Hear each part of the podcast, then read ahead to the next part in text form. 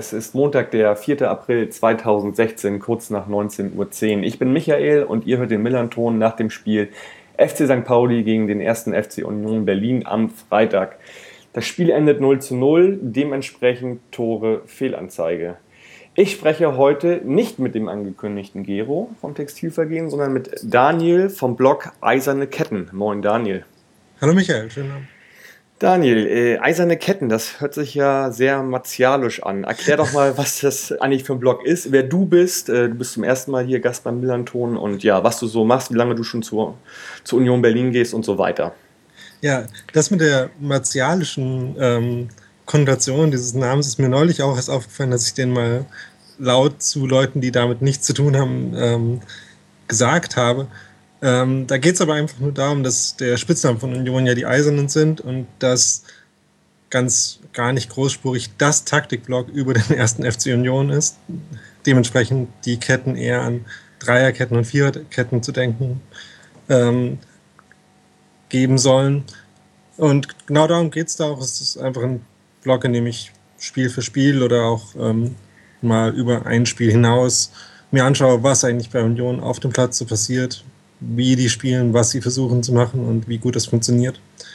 Genau, ich habe damit letztes Jahr angefangen, als Sascha Lewandowski Trainer bei uns wurde, ähm, weil ich mir davon mehr interessanten Fußball versprochen habe. Vielleicht ähm, kommen wir auf die Entwicklung auch nochmal zu sprechen irgendwie. Genau, und schreibt da eben ein bisschen über die Fußballfachliche Seite. Oder was ich mir zumindest darunter vorstelle. Bei ja. Und äh, ja, das Blog findet man unter der URL, sag nochmal. Eiserneketten.de. Eiserneketten.de. Ist sehr oldschool und ähm, wenig grafisch ansprechend gestaltet. Vielleicht komme ich nochmal dazu, das schicker zu machen, aber ja, ja. da findet man das. Hauptsache die Inhalte stimmen, ne? genau, man findet sich auch irgendwie bei Twitter. Ähm genau, ähm, unter dem Namen Aimer underscore Charles bin ich da zu finden. Ja. Schreibe über Union und noch ein paar andere Sachen werde ich nachher mal verlinken, die ganze Sache. Ja, du selbst warst nicht in Hamburg, das ist ein bisschen nein, schade, nein, aber umso schöner ist, dass mal jemand da ist, der sozusagen taktisch fundiert erklären kann, was da eigentlich auf dem Platz geschehen ist. Ähm, ja, äh, wenn man sich mal so die, das, das Spiel ansieht, äh, ja, äh, nochmal Revue passieren lässt, war es ja schon sehr von der Taktik geprägt, das Ganze. Also ähm, würden Leute sagen, die, die, die, ja, die das sozusagen positiv meinen, andere würden sagen, so, oh, das war äh, ja, ein sehr ermüdendes Spiel. Sag mir doch mal eigentlich, ja, also bei euch gab es so ein paar Änderungen zum Vorspiel, glaube ich. Irgendwie, äh, euer Kapitän Kessel war gesperrt, ne? Genau. Puncic, genau, ja, erzähl du gerne mal. Also Kessel war gesperrt und ähm, deswegen war die Viererkette dann etwas improvisiert. Ähm, und Adrian Nixi konnte tatsächlich, ich glaube, sein Debüt für Union geben, ja. nachdem er oft verletzt und ähm, sehr weit weg von der Mannschaft war. Ähm, ansonsten hat sich an der Ausrichtung eigentlich gar nicht viel geändert. Ähm, Dennis Daube, der Hörer dieses Podcasts wahrscheinlich besonders interessieren wird, hat, wie auch in den letzten Spielen schon wieder so auf der 6, 8 gespielt. Ähm, und das Ganze war so ein 4-1, 4-1, das ähm, eigentlich so auch schon aus den letzten Spielen unter dem Interimstrainer ähm, Hofschneider bekannt war. Mhm. Okay, ja, man kann schon sagen, dass er so, so hinten so äh, dem Kreilach den Rücken so ein bisschen frei hält. Ne? Das ist so, so seine Aufgabe, oder?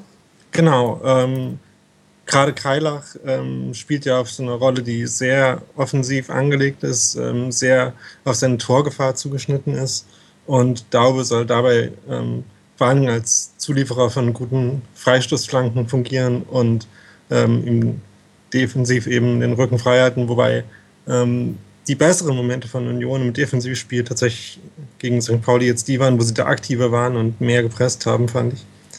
Ähm, aber ja, ähm, Daube hat das, glaube ich, auch ganz gut gemacht und ähm, die defensive Stabilität, die das Unionsspiel ja durchaus auch gekennzeichnet hat, war, glaube ich, auch sein Verdienst. Ja, ja, also ich fand ihn halt ähm, sehr aktiv. Natürlich lag es auch daran, dass es viele Fouls auch gab im Mittelfeld, sodass er halt viele ja, Freistöße auch dann treten konnte, wo, wo er ja halt ganz stark drin ist. Ja.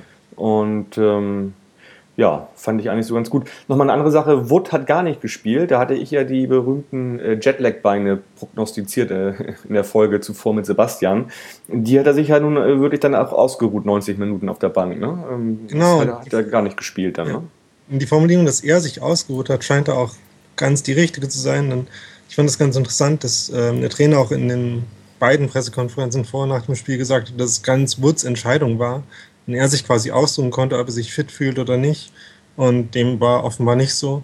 Ähm, in den, nach den letzten Länderspielreisen war das meistens anders, hat er trotzdem gespielt. Ähm, aber offenbar war es diesmal ähm, die, natürlich mit dem Freitagsspiel die Regenerationszeit auch noch mal kürzer.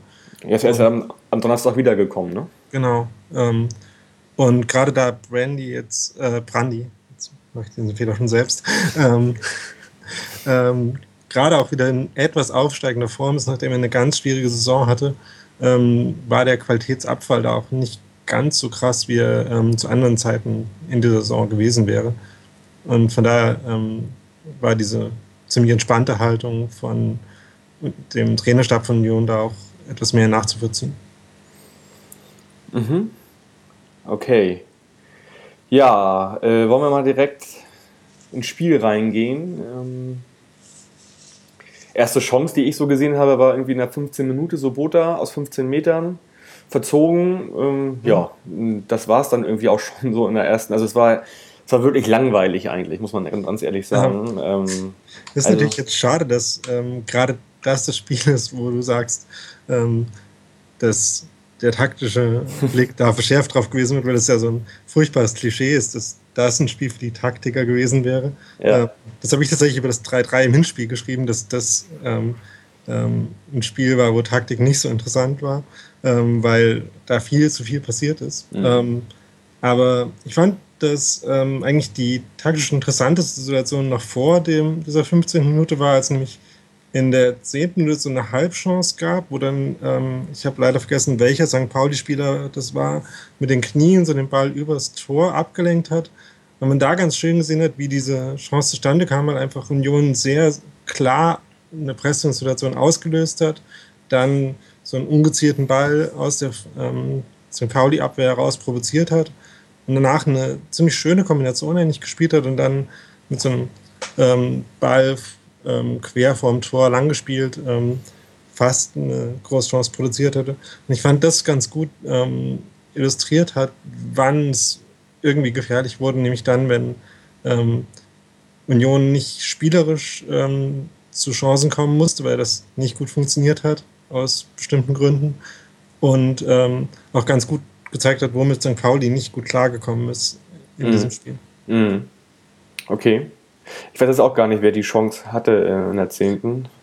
Ja, also der Union-Stürmer, der dann eventuell ein Tor hätte machen können, ist in dem Fall auch gar nicht an den Ball gekommen, weil mhm. ähm, der Innenverteidiger von St. Pauli, also. Ja, wahrscheinlich so wie ich oder Zieher ist dann, ne? Genau. Dann, äh, ja, das war die 15. Dann haben wir ja, die 21. Das war wieder eine Chance für euch, wo Pogatetz äh, ja, übers Tor köpft. Ähm, dann hatten wir eine richtig gute Chance eigentlich, also in der 32. Das war dieser Kopfball, ähm, ja. Kopfball von Sobich an Pfosten. Das war wirklich dann auch unsere, ja, mit eigentlich unsere beste Chance im ganzen Spiel. Ähm, wenn ich mich nicht sehr täusche, ist das doch die äh, gewesen, der Jakob Busk ähm, extrem gut gehalten hat, genauso wie Himmelmann auf der anderen Seite. Ja, ja, den hat, den hat Busk, äh, genau, den hat Busk. Genau. Äh, ich glaube, der war gar nicht am Pfosten. Ja. Ich glaube, das wird auch die Szene sein, ja. die aus dem Spiel langfristig am meisten in Erinnerung bleiben wird. ähm, ja. Die Entwicklung, die Jakob Husk hier, der erst zur Winterpause gekommen ist, ähm, genommen hat, war schon sehr spektakulär. Mhm. Und das war in der Szene ganz gut zusammengefasst. Genau, da hat er ja auch, also dann seit der Winterpause alle Spiele jetzt auch gemacht, ne? Genau, der, ähm, es gab eine kurze Diskussion und eine, einen kurzen Schlagtausch auf dem Wintertrainingslager, ähm, ob er oder Daniel Haas sich durchsetzen können. Aber ähm, nachdem er ein bisschen nervös angefangen hatte, ähm, hat er sich mittlerweile sehr stark etabliert und ja. ist unumstritten mittlerweile. Ja, das war ja lange Zeit bei euch nicht so. Es gab da ja immer so um die Position des Torwarts immer so, ja, viel, viel Gerede auch, glaube ich, so in den letzten zwei, drei Jahren, wie ich das mitbekommen habe. Ja, genau, weil Daniel Haas nie ähm, den Eindruck gemacht hat, ähm, unumstritten zu sein und deswegen immer mal wieder ähm, andere Torwarte verpflichtet worden sind, um ihn herauszufordern. Mhm. Er sich dann aber eben immer wieder gesteigert hat, um gerade gut genug zu sein, seinen Status als Nummer 1 dann wieder zu erkämpfen mit äh, besseren Spielen und es dann so eine schwankende Bewegung in der Qualität auf dieser Position gab, die aber jetzt ähm, mal eine steile Entwicklung nach oben genommen hat, was aus Union sich natürlich sehr erfreulich ist. Ja. Genau, und dann kommen wir eigentlich schon zur Spielszene des Spiels in der 39. Minute, wo dann auch äh, ja, Himmelmann äh, wieder mal, und das hat er auch schon sehr oft diese Saison getan, zeigen konnte, was in ihm steckt. Und ähm, ja, das war dann ähm, ja, ein Freistoß von Daube und ähm, ein Kopfball von Kreilach. Ja. Ähm. Wo Himmelmann also ja, reflexartig den Ball dann halt erklärt, ne? Ja, so ein klassisches, den habe ich schon drin gesehen, Moment. Und es hat mich tatsächlich, abgesehen davon, dass es mich natürlich geärgert hat, weil er ein Tor gemacht hat, für Himmelmann ein bisschen gefreut, weil er ja ähm, in den letzten beiden Auswärtsspielen gegen Union jeweils relativ groteske Fehler gemacht hat. Richtig, genau, genau. Ja. Und ich ihn aber auch, weil ich ihn im Millentron schon mal habe reden ganz ja. finde. Und ja, es hat mich gefreut, dass ähm, man auf beiden Torhüterpositionen so schöne Aktionen gesehen hat. Ja, ja, also für mich ganz ehrlich, also das war jetzt sein 15. zu 0 und äh, in Summe mit seinen ganzen tollen Paraden diese Saison, wo er wirklich ganz viele von hatte, plus diese 15 mal zu 0 für mich der absolut beste Torwart der zweiten Liga, muss ich ganz ehrlich sagen. Ein sehr starker Wert. Ja, da, also natürlich auch subjektiv gesehen, weil ich diese Spiele alle gesehen habe, logischerweise, aber ja. äh, ganz, ganz wunderbarer Torwart und ganz, ganz toller Rückhalt, den wir da haben bei uns. Da bin ich auch sehr zufrieden mit. Ähm, ja, und dann äh, war es das eigentlich auch schon ähm, in der ersten Halbzeit. Ja, es gab noch so ein paar Ansätze, wie diese ganz kurz vor Schluss, als ähm, Queering, der auch so ein kleines, kleines Revival hat, der ähm, sehr ähm, mit Union verwachsene Spieler, der ähm, sehr weit weg zu sein schien, jetzt aus verschiedenen Verletzungsgründen von anderen mal wieder spielt, eine ähm, ganz gute Gelegenheit hatte, als er nach so einem langen Sprint bis in 16 gekommen ist und dann noch abgelaufen wurde. Ähm, das war halt eine von vielen Chancen, die ähm, fast Großchancen hätten sein können. Ähm, und nicht ohne Grund habe ich ja in dem Artikel, den ich jetzt über das Spiel geschrieben habe, auch einen Artikel, Absatz Chancenlosigkeit, ähm, gerade in Bezug auf Union genannt, weil es eben doch auffällt, dass ähm, wenn wir eben mal nicht ähm, Dennis Daube per Freistoß zum Zug kommen lassen, es Union sehr schwer fällt, richtige Großchancen rauszuspielen, ähm, weil einfach oft die richtige Vorbereitung von Angriffen fehlt, weil oft zu große Abstände im Mittelfeld zwischen ähm, Dennis Daube oder Erol Zenulao auf der 6 und dann den eigentlichen Offensivakteuren ähm, zu sehen sind. Und es eigentlich ähm, gerade der verkrampfte Versuch ist, zu früh in ähm, spielentscheidende Situationen zu kommen, der oft verhindert, dass man tatsächlich gut vorbereitet dann zu Chancen kommen kann. Mhm. Ich glaube, dafür war das Spiel ein sehr eindrucksvolles Beispiel. Ja, okay. Ähm, ja, dann ähm, ja, ähm, ging es auch schon in die Pause. Hast du am, am, am Fernsehen was, was mitbekommen von, von eurer Pyro-Aktion oder selbst gelesen nur? Oder äh, ja? Ähm, von der Pyro-Aktion ähm, im Sinne vernünftiger Pyro, wenn man das so sagen will. Ja, ich meinte halt diese. Schon ein bisschen, ähm, na, was also, das genau. Verbrennen genau. von Fanartikeln angeht, das habe ich live nicht mitbekommen, sondern ja. erst im Nachhinein. Das möchte ich auch, das möchte ich auch ganz klar unterscheiden. Also ich möchte ja. auch klar unterscheiden zwischen der roten Nebelwand und ja. dieser anderen Aktion äh, mit dem Aprilscherz. Äh, ich wollte jetzt aber einfach nur wissen, ob, ob man diese rote Nebelschwade sehen konnte irgendwie äh, am Fernsehen oder wurde das irgendwie ausgeblendet oder wenn ich mich richtig erinnere, war die schon unübersehbar, auch wenn natürlich ähm, ja. selten inszeniert wird in ihrer die, ganzen ähm, illustren ähm, Ein Eindrücklichkeit. Aber ja. Ähm, es war, ähm, ich war auch in einem habe es in einer Situation gesehen, wo ähm, die Aufmerksamkeit um mich rum auf das Spiel nicht so hundertprozentig war. Von daher ähm, ja. kann es durchaus sein, dass da in der Halbzeit noch ähm, mehr von zu sehen gewesen ist. Ja, also ich habe das ja im Stadion gesehen und mir war auch ganz klar, hier passiert gleich was, weil ich habe dann irgendwie so im Block in der Mitte gesehen, wie so zwei Fahnen so relativ unnatürlich übereinander gehalten worden sind. das ist immer eigentlich schon natürlich ein sehr guter Indiz dafür, dass da gleich irgendwas passiert äh, in Sachen Qualm und Rauch. Ja. Und das kam dann ja auch so. Das war jetzt erstmal so die eine Geschichte.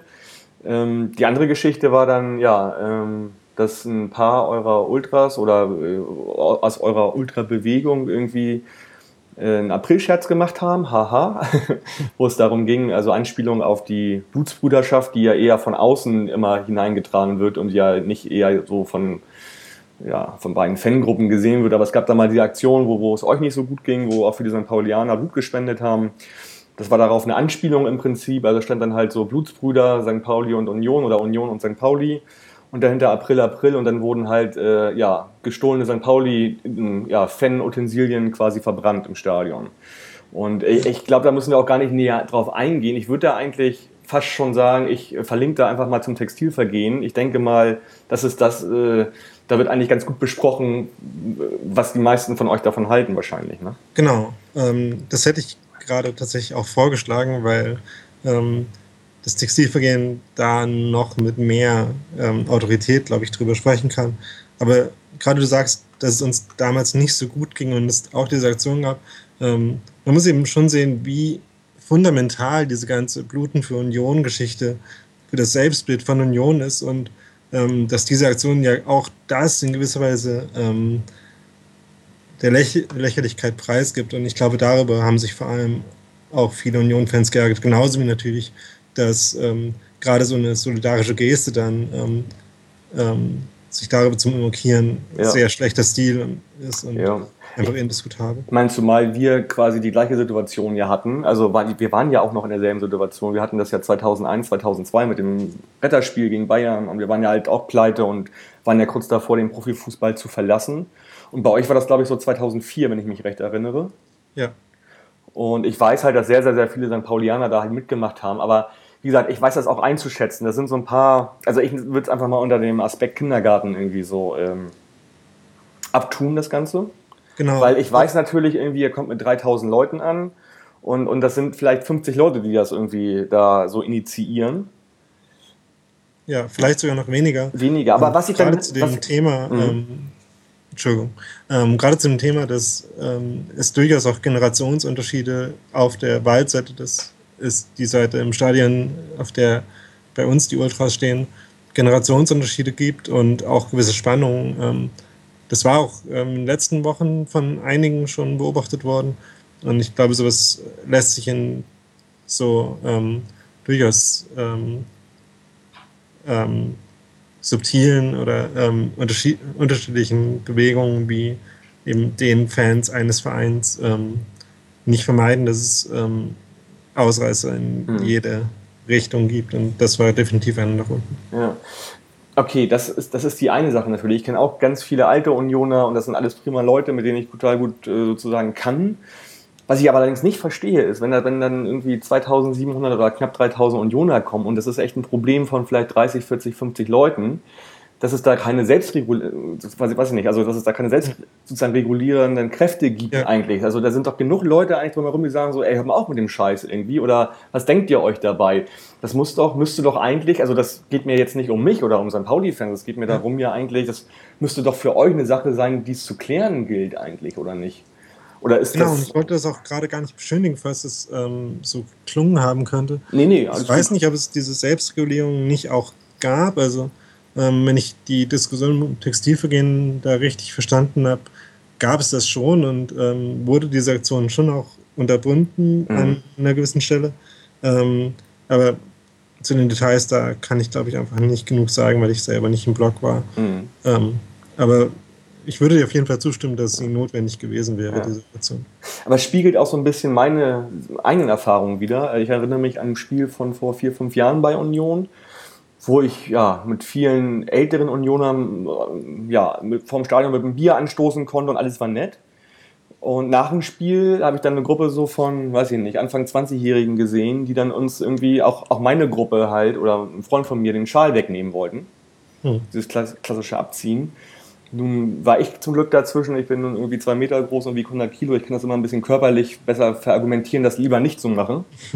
und, äh, aber ja, also irgendwie bleibt da so ein bisschen bei mir so ein fader -Nach Nachgeschmack leider, weil also, wie gesagt, ich komme, ich finde die meisten immer total cool, aber irgendwie gibt es da so eine Gruppe, die ist irgendwie so uncool. Also, ich, und, und die zieht euch ja mit, mit da quasi mit rein eigentlich so, oder? Also, ja. Und das ist auch ganz schwierig und ähm, auch der Aspekt, der ähm, mir es im Stadionsein auch hin und wieder durchaus leidig macht, ähm, weil man eben gezwungenermaßen identifiziert ist mit den anderen, die da in dem Stadion in der Kurve stehen.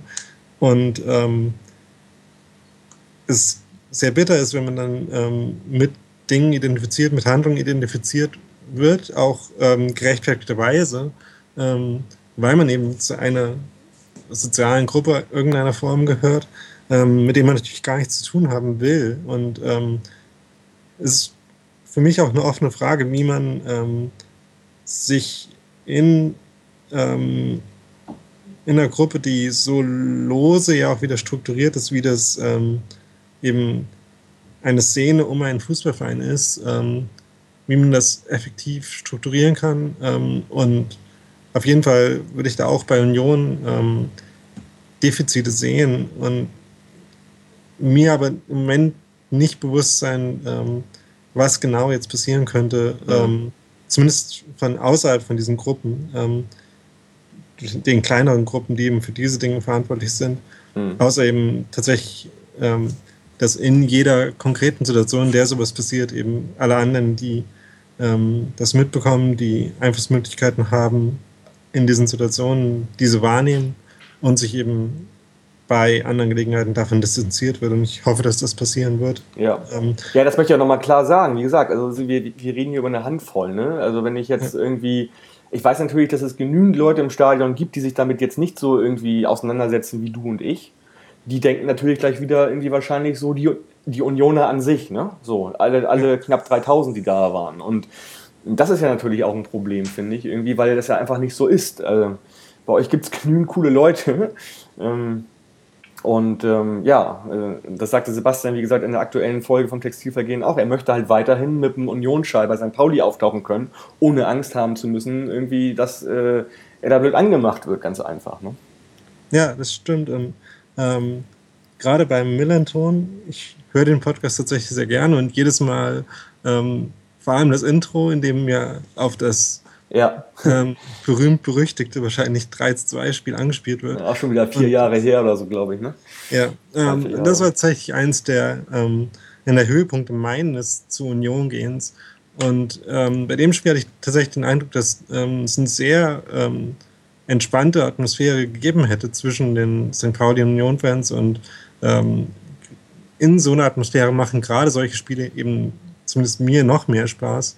Und ähm, natürlich ähm, wäre es sehr schön und notwendig dafür, dass Fußball so ist wie ähm, ja, beide Vereine ähm, in gewisser Weise ähm, dafür stehen, wie man Fußball eben haben will, ähm, ähm, dass eben auf die Punkte, an denen in diesem Kontext Schlechtes passiert, ausreichend scharf reagiert wird innerhalb der Szene, um eben es nicht zuzulassen, dass es einerseits ähm, zu den schönen Momenten gar nicht erst kommt und andererseits von außen mit ähm, Reglementierungen darauf reagiert wird, die in dem Sinne niemandes, der bei Union oder St. Pauli ins Stadion geht, sein mhm. können. Mhm. Wir werden, denke ich mal, nächste Saison wieder zwei Spiele haben und werden beobachten können, wie sich das entwickelt. Ja. ähm, Daniel, zweite Halbzeit. Mm. Tja, gefühlt waren wir so ein bisschen besser, aber ich kann das noch nicht mal so richtig, ich kann das im Prinzip nur an zwei, an zwei drei, äh, sag ich mal, Situationen ausmachen irgendwie. Ähm, es gab da halt einen Tchaikovsky-Schuss irgendwie in der 67. aus 20 Metern mit äh, relativ viel Rückenlage übers Tor. Mhm. Dann macht T, das fand ich eigentlich wunderschön, diesen ja, äh, sozusagen äh, im Prinzip seitlich haut er ihn rüber, aber das sah eigentlich ganz gut aus. Also es war eine richtige Chance, fand ich, eine richtig gute eigentlich auch. Ja. Und dann haben wir nochmal die Geschichte mit Sobich irgendwie in der, in der fast Nachspielzeit, ähm, ja, wo sein, wo sein Schuss geblockt wird, ne? Genau. Ähm, ja, ansonsten, ich weiß nicht, was bei euch noch so war. Ich fand das auch wieder trotzdem, also wir waren gefühlt ein bisschen besser irgendwie. Trotzdem war das auch trotzdem wieder gehende Langeweile, die zweite Halbzeit. Ähm. Ja. In der zweiten Halbzeit hatte ich dieses Gefühl, ähm, dass du scheinbar für das ganze Spiel hattest, glaube ich, noch mehr. Mhm. Und hatte ich noch mehr das Gefühl, dass viele Aktionen einfach an kleinen ähm, Ungeschicklichkeiten, fehlender Präzision gescheitert sind, ähm, bevor sie auch in einem Ansatz hätten gefährlich oder interessant werden können. Ja. Und ja. ich glaube, da hat man ganz ähm, gut gemerkt, dass ähm, St. Pauli relativ verkrampft versucht hat, noch ähm, irgendwie einen Sieg zu holen, mit dem man sich vielleicht nach Richtung Aufstiegsplätzen hätte orientieren können. Und bei Union die Saison ähm, unausweichlich auf den siebten Platz hinauszulaufen scheint, ähm, egal was man jetzt in den letzten sechs, sieben Spielen noch macht. Ja gut, ich meine, geht, geht, ja, geht ja auch immer noch um jeden Platz und dann auch um Fernsehgeld. Das darf man natürlich nicht irgendwie vernachlässigen, das Ganze. Ne? Ja. Ähm, ja, also äh, ich, mir kam das so vor, also als wenn unsere Abwehr, was sie ja auch schon über die ganze Saison fast immer zeigt, halt, äh, sag ich mal, sehr stabil ist, wo euch dann halt das nötige Quäntchen Vermögen, Spielvermögen gefehlt hat, um da ein Tor zu machen. Und andere, auf der anderen Seite ist es halt bei uns so, dass wir halt auch im Sturm unsere Schwächen haben. Und äh, unser Sturm war halt, ja, und, und, und eure Abwehr hat dafür ausgereicht irgendwie. Ne? Also mhm. man, man, sieht das ja auch letztendlich irgendwie, ähm, ich glaube, also ähm, letztendlich war ein Ballbesitz, irgendwie war das 58 zu 42 für euch. Also ihr hattet schon ein bisschen sozusagen mehr Ballbesitz. Chancen war eher ausgeglichen, so 4-4, 5-5 irgendwie. Ja, ich war also ganz klares 0-0, äh, da muss sich keiner beschweren einfach. Da hat jeder einen Punkt bekommen und gut, ne? Ja, ich fand das bei St. Pauli ähm, relativ gut sichtbar war, dass zwischen Schatkowski und T, ähm, die ähm, beide zumindest für die zweite Liga extrem überdurchschnittliche Spieler sind, ähm, so ein bisschen die Qualität gefehlt hat und ähm, deswegen beide nicht so einen großen Einfluss auf das Spiel haben konnten, wie es ihrer eigenen Qualität entsprechen ja. würde. Ähm, ja. Und Union eigentlich ein ähnliches Problem hat und andererseits würde ich der Union Abwehr allerdings auch ein bisschen ähm, mehr ähm, Verdienste einräumen, denn gerade Poketats und Leistner sind eben vor allem im direkten ähm, Zweikampf schon sehr unangenehme Gegenspieler. Mhm. Also bei, bei T bin ich auch mal gespannt, wenn der dann bei Bremen spielt, egal in welcher Liga. Also vor allen Dingen auch in der ersten Liga würde mich das interessieren, weil der spielt ja keinen klassischen Stürmer. Der spielt ja eine Mischung aus weiß ich nicht, Stürmer, Achter und Sechser. Ja. So, das ist ja nicht ein Stürmer, der da vorne irgendwie im Strafraum steht und coole Flanken bekommt und dann mal Tore macht. Äh, der Verdienst von ihm, der ist ja viel, viel weitreichender. Äh, der wird ja auch nicht in Tore gemessen bei ihm, nicht, nicht zwingend. Das geht ja bei ihm, das sieht man ja, der hat ja einen mega Aktions, sag ich mal, Radius. Ne? Der ackert ja von vorne bis hinten.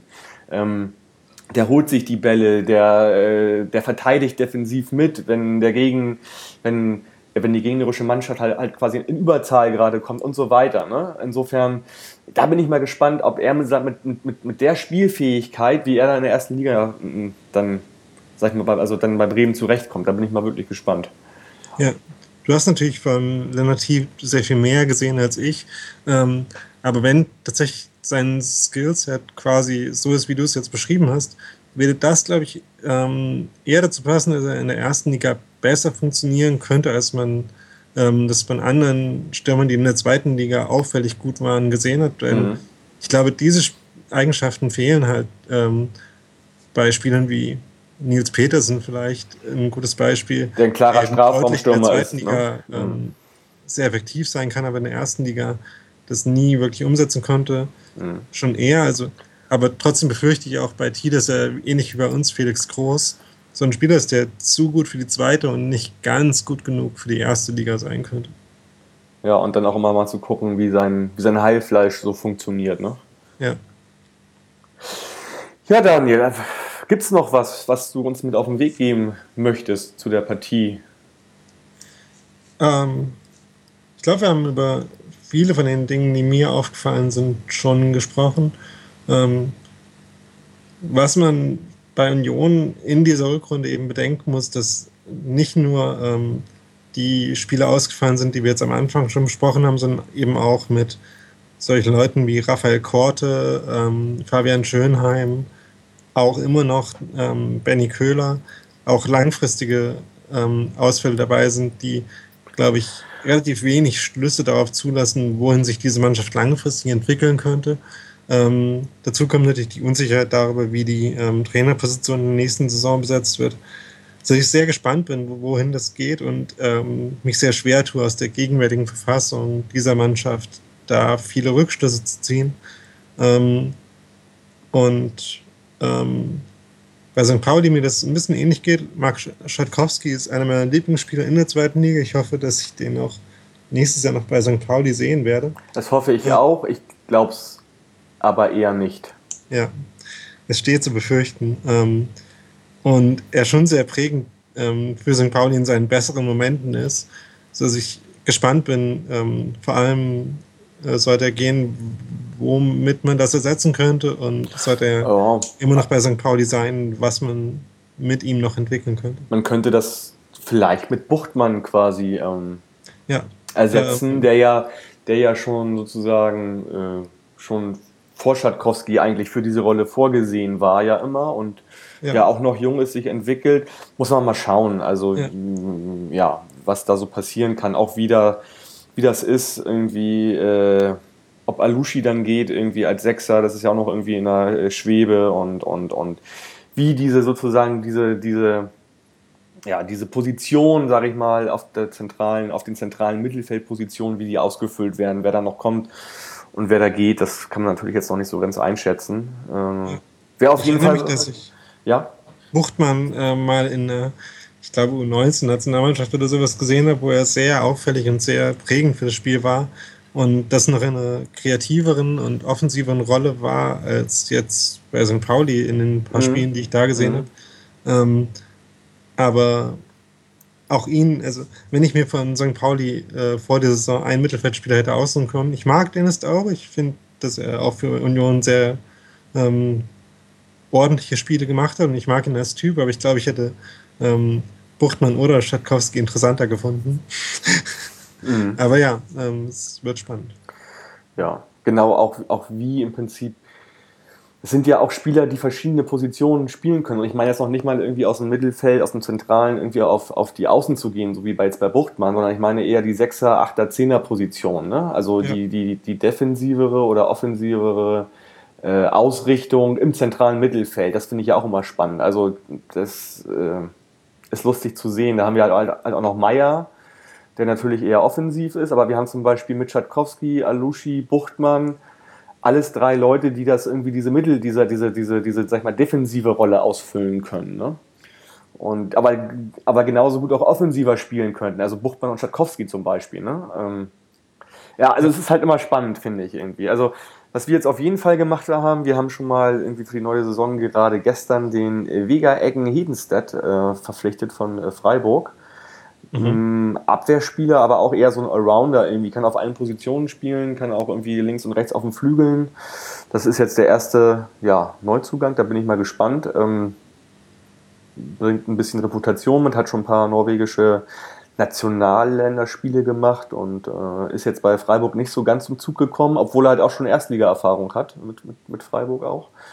Und ja, ich wollte nochmal auf zwei andere Personalien eigentlich nochmal einschwenken. Du hattest es gerade gesagt, Benny Köhler auch äh, eingewechselt worden, ist ja jetzt quasi nach eurer Premiere in der alten Försterei das zweite Mal, dass er nach seiner Erkrankung quasi eingewechselt worden ist, wurde auch dementsprechend mit ähm, ja, Applaus bedacht bei den St. Pauli-Fans. Und genauso, also nicht genauso, weil es halt nicht ganz so hart war, aber äh, wir haben halt, also Rio Miyachi, Rio Miyachi wurde bei uns eingewechselt nach achtmonatiger äh, Pause nach Kreuzbandriss. Auch das war natürlich für uns total toll, den jetzt endlich mal zu sehen am Millern-Tor. Obwohl ich denke, dass ja, ist halt spät eingewechselt worden, dass, äh, da konnte er noch nicht so auf das Spiel einwirken ich glaube, man, seine Fähigkeiten wird man erst in den nächsten Spielen oder sogar erst in der nächsten Saison sehen, denke ich mal. Ähm, ja. Ja. Ähm, das Benny Köhler-Thema habt ihr, glaube ich, auch mit Sebastian in dem genau. Podcast vor dem Spiel schon besprochen. Ähm, als ich ihn gegen Dortmund in einem Vorbereitungsspiel zum ersten Mal wieder habe spielen sehen, habe ich tatsächlich auch im Stadion ähm, die ein oder andere Träne verdrücken müssen. Ja. ähm, das ist eine extrem schöne Geschichte natürlich ähm, für ihn und für alle, ähm, die daran emotional beteiligt waren, was ähm, alle bei Union und glaube ich auch einige anderswo gewesen sind. Und ähm, es ist einfach egal, was daraus sportlich jetzt noch wird, ähm, wobei ich glaube, dass er auch sportlich durchaus noch was beizutragen haben könnte. Ähm, auf jeden Fall eine großartige Geschichte. Das finde ich auch und ich finde, das ist ein sehr gutes Schlusswort, ein sehr guter Schlusssatz. Äh, Daniel, vielen Dank für deine Zeit. Nicht zu danken. Vielen Dank für das Gespräch und äh, ja, vielleicht hören wir uns im nächsten Jahr wieder. Das würde mich freuen, es hat mir Spaß gemacht.